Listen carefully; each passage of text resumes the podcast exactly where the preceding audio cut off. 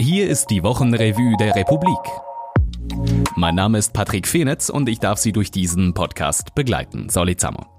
Michael Rüegg probiert seit einiger Zeit, die Republik dazu zu bringen, sich kulinarisch zu engagieren. Dabei prescht er unbedarft vor. Also erstens mal sollte man sehr viel Butter verwenden, egal bei was. Und das ist etwas ganz Tolles. Also ein Herdöpfel, wo von viel Butter umgeben ist, ist ein glücklicher Herdöpfel. Doch bevor wir uns ins unwegsame Gelände der Kulinarik vorwagen, reden wir über Gefühle. Bettina Hitzer ist Historikerin an der Freien Universität Berlin. Ihr Forschungsschwerpunkt liegt auf dem Gebiet der Emotionsgeschichte. In der akademischen Geschichtswissenschaft ist dies ein junges Feld. Es erforscht den privaten und öffentlichen Umgang mit Gefühlen und Bettina Hitzer im Speziellen den privaten und öffentlichen Umgang mit Gefühlen bei lebensbedrohlichen Krankheiten. Daniel Graf spricht mit ihr. Ich habe mit ihr darüber diskutiert, inwiefern ihre Forschungsarbeit, die vor allem im Gebiet des 20. Jahrhunderts liegt, inwiefern diese Forschungsergebnisse auch Aufschlüsse geben über unsere gegenwärtige Situation. In der Politik und der Medizin wird bei Krankheitsängsten heute offensiver und ehrlicher kommuniziert. Das war in den 50er und teils 60er Jahren nicht unbedingt so. Von öffentlicher Seite her rang man darum, möglichst keine Ängste zu schüren. Gefahren und Probleme wurden selten und selten deutlich kommuniziert. Ein falsches Signal, so fürchtete man, und Angst schluge in Panik um. Die Botschaft war, wir haben das im Griff, wir können das kontrollieren. Und der heutige Umgang mit Covid-19 war eigentlich dahingehend, dass von Anfang an die verschiedenen Expertengruppen, also Politikerinnen, Virologen, Intellektuelle auch, von Beginn an in der gesellschaftlichen Debatte sehr offensiv auch die Ängste thematisiert haben, aber auch die Unsicherheit thematisiert haben. Auch die Aspekte dessen, was wir noch nicht wissen und worüber wir noch keine gesicherte Erkenntnis haben. Und das ist eine Form der Kommunikation, die, so sagt Bettina Hitzer, sich gegenüber langen ähm, äh, Abschnitten des 20. Jahrhunderts ähm, doch deutlich unterscheidet. Wie wir in der Gegenwart handeln, ist auch davon bestimmt, an welchen geschichtlichen Ereignissen wir uns im Kollektiv erinnern können. Das hilft durchaus, kann aber auch beeinträchtigen. Der entscheidende Punkt bei Bettina Hitzer ähm, in diesem Gespräch ist, dass sie sagt, die Verläufe ähm, von vergleichbaren Situationen. In Bezug auf Covid-19 zieht sie Vergleiche zur Schweinegrippe, zu SARS? Diese Situationen ähm, haben wir alle sehr, sehr schnell in den Griff bekommen. Daraus ist keine langfristige große Gefahr äh, für das menschliche Leben entstanden.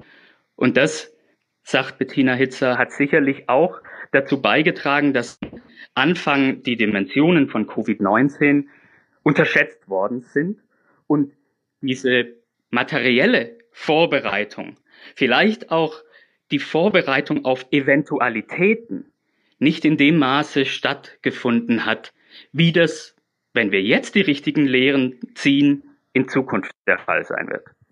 Das ganze Interview von Daniel Graf mit Bettina Hitzer finden Sie auf republik.ch slash Wochenrevue oder in der Republik-App.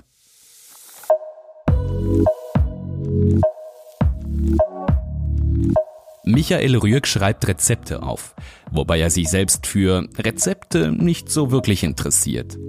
Ja, ich, also, ich, es ist so. Meine, Rezepte sind ja eigentlich nur ein Vorwand für mich, um irgendwelches Zeug zu erzählen.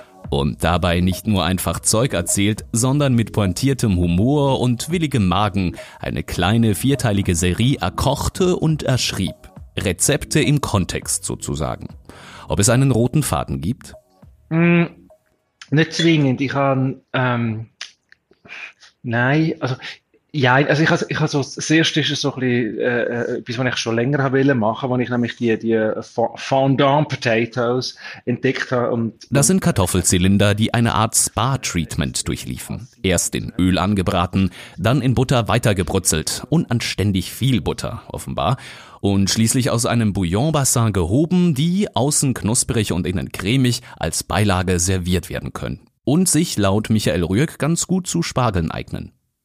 Die zweite Folge sei das eigentliche Herzstück der Serie, nämlich ein Gulasch.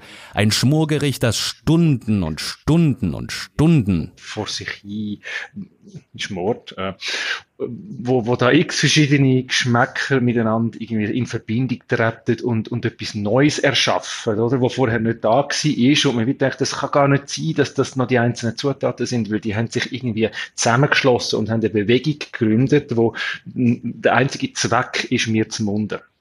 Es folgt eine Fischsuppe, eine Bouillabaisse. Allerdings ist es keine Fischsuppe und keine Bouillabaisse.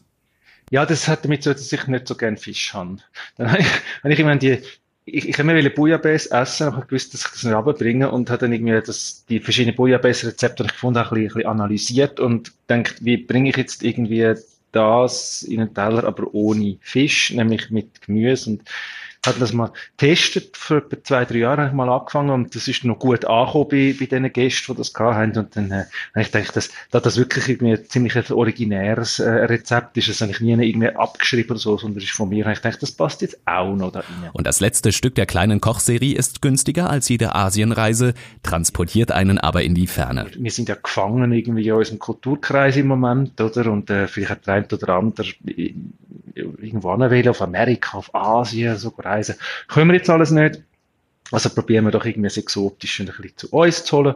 Und äh, das ist äh, das, das malaysische Schweinecurry, wo jetzt auch nicht irgendwie etwas ist, wo man überall überkommt, meines Erachtens. Also ich habe es zumindest noch nie gesehen. Oder fast nie nicht. Und äh, da habe ich gefunden, machen wir das Curry. Es soll schlussendlich so cremig wie ein solcher Geschnetzeltes sein. Definitiv weniger suppenartig als ein durchschnittliches Thai-Curry. Und es helfe beim Abbau von Aggressionen. Für ein gutes Resultat muss nämlich ganz schön viel gemörsert werden. Die Rezepte-Serie finden Sie auf republik.ch slash Wochenrevue oder in der Republik-App unter Corona Cooking. Und hier, was Sie auch noch interessieren könnte das neue Normal. Mit dem absehbaren Ende des Lockdowns beginnt die Herausforderung erst. Wir müssen lernen, das Coronavirus langfristig in Schach zu halten.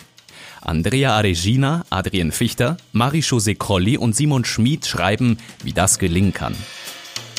Das große sozialdigitale Experiment. Contact Tracing Apps sollen im Kampf gegen das Coronavirus eine wichtige Rolle spielen. Schweizer Anbieter haben bereits Lösungen entwickelt, inzwischen helfen auch Google und Apple. Adrian Fichter zeigt, was die digitale Epidemiebekämpfung verspricht. So funktioniert eine Corona-Tracing-App, die ihre Privatsphäre schützt. Dank Kryptographie lassen sich Begegnungen anonym und dezentral aufzeichnen und auswerten. Anna Trausnick und Patrick Recher schreiben und zeichnen auf, wie das technisch funktionieren könnte. Wie war ich? Fährt Erik Guya als Chefredakteur die Neue Zürcher Zeitung mit seiner digitalen Deutschlandstrategie an die Wand? Daniel Rieser traf einen Journalisten, der aus der Kälte kam und schreibt ein überaus differenziertes, aufschlussreiches Porträt. Und falls Sie das Stück lesen, werfen Sie auch einen Blick in den Republikdialog. Da sind etlich spannende Wortmeldungen zu finden. Das war die Wochenrevue der Republik. Schreiben Sie uns, was Ihnen gefiel oder womit Sie haderten. Und falls Ihnen dieser Podcast zusagt, abonnieren Sie ihn, wo auch immer Sie diese Ausgabe gefunden haben. Bis nächste Woche.